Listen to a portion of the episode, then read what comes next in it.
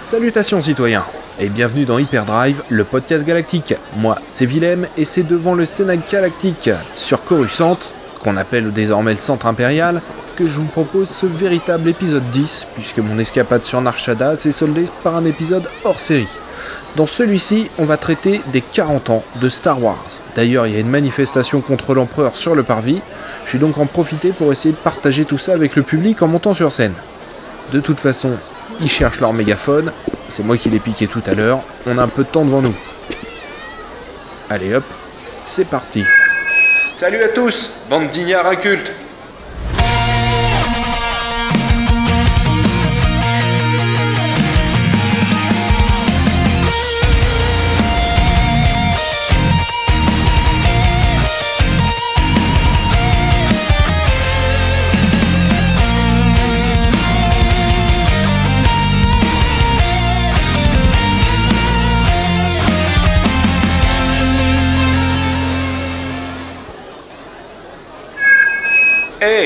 fermez-la Surtout toi là Jetez à l'œil, fils de Chuta Bon, si nous sommes tous ici, c'est effectivement pour hurler contre l'empereur et ses larbins, qui vous sucrent toutes vos libertés les unes après les autres sans que vous ayez trouvé à redire jusqu'à présent. Mais nous sommes aussi ici pour célébrer les 40 ans de Star Wars épisode 4 Un Nouvel Espoir, sorti le 25 mai 1977.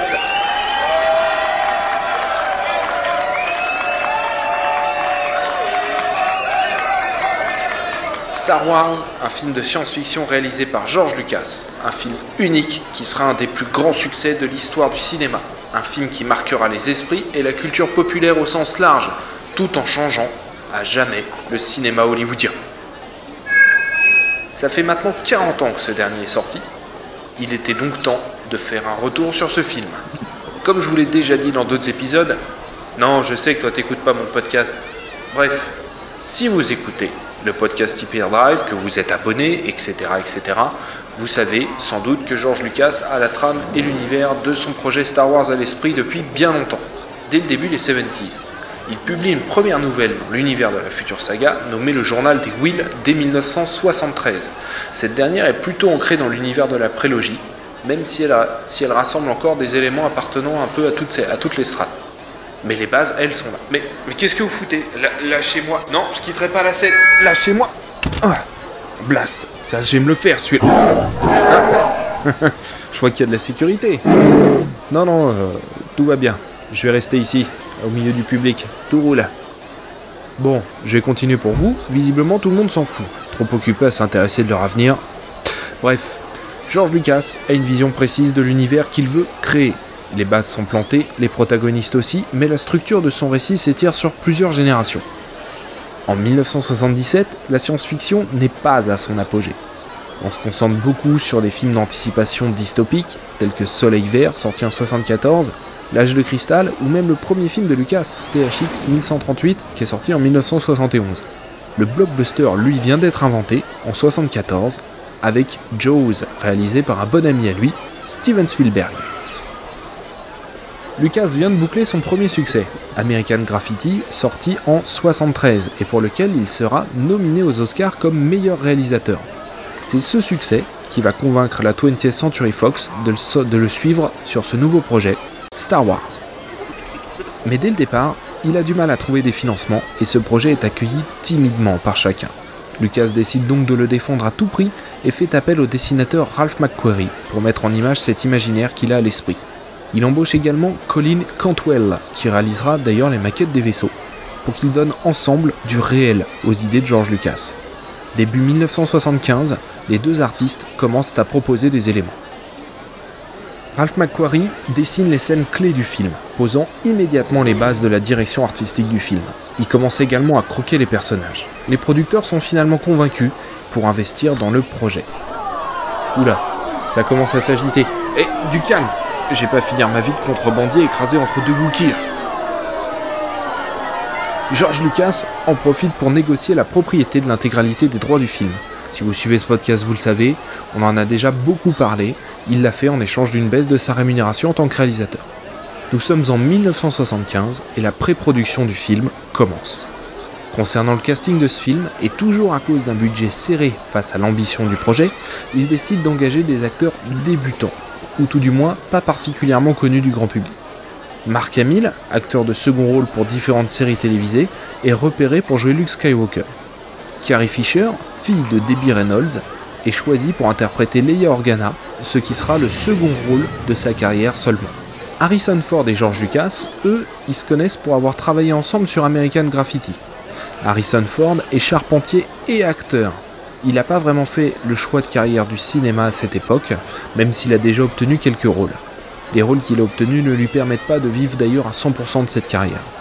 Lucas ne pense pas à lui pour jouer Han Solo, mais il l'embauche pour l'aider dans le casting, puisque bah en fait il traîne dans les locaux. Il est en train d'effectuer des travaux. Après quelques dialogues, George Lucas estime tout de même tenir son Han Solo, rôle qu'il refusera à Kurt Russell, entre autres. Pour Obi-Wan Kenobi, c'est un acteur de théâtre chevronné qui est choisi, Sir Alec Guinness. Ce dernier tournera l'intégralité de ses scènes en quelques heures, une preuve, s'il en fallait une, de son talent. Une large partie de l'équipe sur le tournage est anglaise, car la majorité du tournage aura lieu en Angleterre. Les costumes sont réalisés par John Mollo, qui travaille ici sur son premier film, ça va lancer sa carrière et il travaillera ensuite sur plus de 17 longs métrages, notamment le premier Alien en 1979 et le film Gandhi en 82, pour lequel il recevra son deuxième Oscar. Parallèlement, George Lucas a créé ILM pour s'occuper des effets spéciaux. En effet, il estime que c'est encore le meilleur moyen de faire baisser les coûts de production. Il installe l'entreprise dans la banlieue de Los Angeles. Il démarre ensuite le tournage en Tunisie pour toutes les scènes concernant Tatooine. Le tournage est très difficile. La chaleur est écrasante et les conditions climatiques très délicates. Les acteurs qui incarnent les deux droïdes vivent des moments très durs dans leur costume en métal. Ainsi, dans son costume de C3PO, l'acteur Anthony Daniels ne peut pas s'asseoir, et la chaleur dans cette armure en métal particulièrement cintrée et près du corps est difficilement soutenable. Ce dernier s'abrite sous un parasol entre deux prises, ne pouvant enlever le costume pour ne pas faire perdre trop de temps à l'équipe. Un costume qu'il ne peut de toute façon pas enfiler ou enlever seul. Une fois les scènes terminées en Tunisie, le tournage déménage au studio d'Elstree dans la banlieue de Londres.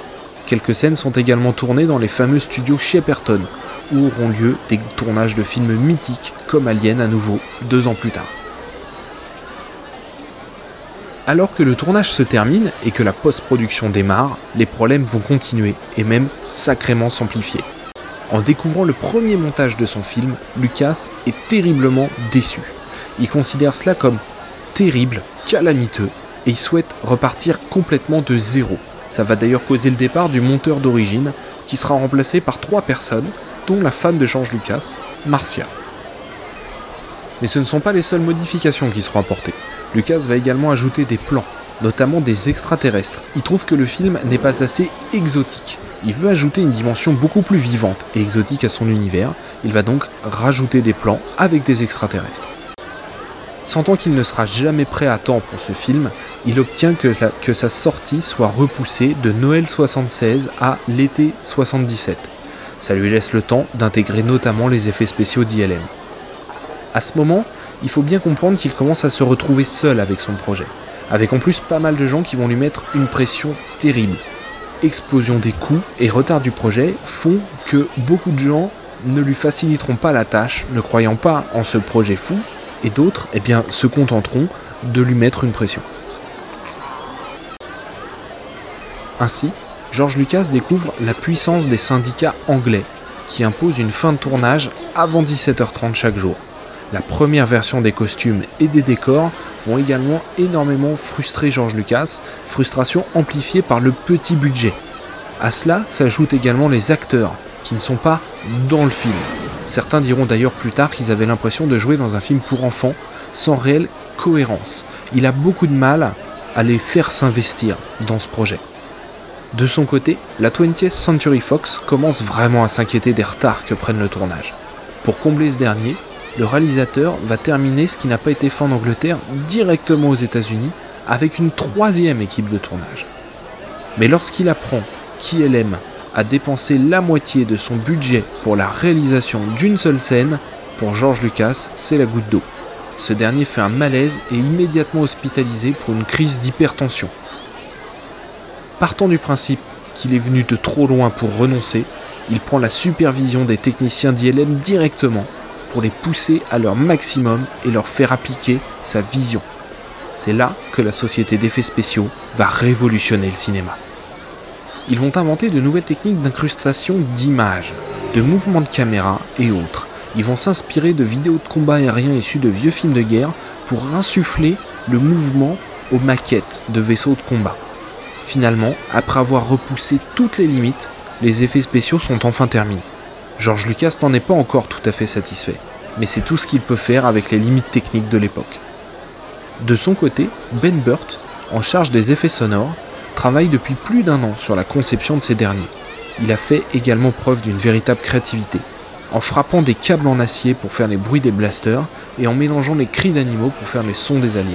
Pour Chewbacca par exemple, il mélange des cris de lion, de tigre, de morse et d'ours. Pour R2D2, il va mélanger des bruits de synthétiseurs, des bruits de nouveau-nés et même parfois sa propre voix. Enfin, le son si culte de la respiration de Dark Vador est réalisé en mettant directement un micro à l'intérieur du détendeur d'une bouteille de plongée. Pour la voix du Seigneur Sith, Lucas décide d'en changer pour une voix plus grave et profonde. Il va donc engager James Earl Jones, puisque Dave Prowse, l'acteur de plus de 2 mètres présent dans le costume de Dark Vador dans le film, ne dira donc pas un mot des trois films. On ne l'entendra jamais dans la version originale. On ne verra d'ailleurs même pas son visage dans le retour du Jedi, puisque cette fois-ci ce dernier est remplacé par Sebastian Shaw, pour cette scène, un autre acteur. Ah, excusez-moi, je vois des Stormtroopers qui commencent à se déployer autour de la foule. Je crois qu'il est temps de s'éloigner discrètement. On va prendre un peu de hauteur. Tiens, sur le balcon là-haut, ça va être très bien. Le temps de monter l'escalier. Voilà. Ah ouais ils sont nombreux quand même les impériaux là, ils se déploient. Il y a même un, deux inquisiteurs. Malgré les surcoûts et les retards, le film avance. Lucas peut donc se pencher sur un des aspects qui sera majeur pour beaucoup, moi y compris, la musique. George Lucas y souhaite mélanger les genres pour sa bande son en puisant bien évidemment et avant tout dans la musique classique. Il en parle alors avec son ami réalisateur Steven Spielberg. Ce dernier lui conseille d'engager pour ce travail John Williams. Il a travaillé avec lui sur Les Dents de la Mer, et il a composé une des meilleures BO de toute l'histoire du cinéma. Il y a une relation intéressante entre George Lucas et Steven Spielberg. Ces derniers se connaissent depuis longtemps et ils ont fait un deal. Chacun produit le film de l'autre à hauteur de 1%. Pourquoi? Parce qu'ainsi, chacun touchera 1% des recettes du film de l'autre. L'idée, c'est tout simplement que si l'un des deux se plante un jour, il aura toujours de l'argent pour réaliser des projets ou au moins de quoi vivre. Alors l'idée elle est géniale, surtout quand on pense à l'argent qu'ont pu générer ces deux réalisateurs avec leurs films. Et aujourd'hui encore, Spielberg touche de l'argent issu des films Star Wars, et inversement. Bref, le créateur de Star Wars rencontre donc John Williams, puis l'engage. Ce dernier visionne un pré-montage de 140 minutes du film, puis choisit avec Lucas les emplacements de la musique, leur durée et leur style. Le réalisateur souhaite un thème différent pour chaque personnage principal. Parmi tous les morceaux choisis, la scène du bar, elle, n'était pas prévue. Mais comme elle comporte déjà un groupe de musiciens bis qui jouent pendant cette scène, Lucas lui demande, un morceau un peu jazzy. Il en composera deux, qu'on entendra tous les deux dans le film. Une fois avant l'altercation avec, avec Luke Skywalker, et l'autre après. Arrivé à la fin de son travail d'écriture, John Williams demande à George Lucas s'il est possible d'utiliser un véritable orchestre symphonique pour pouvoir enregistrer cette musique. Bien évidemment, le réalisateur lui répond que c'est terminé, qu'il n'a plus de budget pour ça. Par chance, John Williams était à l'époque ami avec André Prévin, qui lui, euh, eh ben, c'est l'administrateur d'un des plus grands orchestres symphoniques du monde, l'Orchestre symphonique de Londres. Il va le convaincre de lui laisser la direction de l'orchestre pour enregistrer la musique du film. Cet enregistrement se déroulera au studio Denham, en Angleterre, en mars 77 c'est un des rares aspects de ce film dont George Lucas sera immédiatement et pleinement satisfait.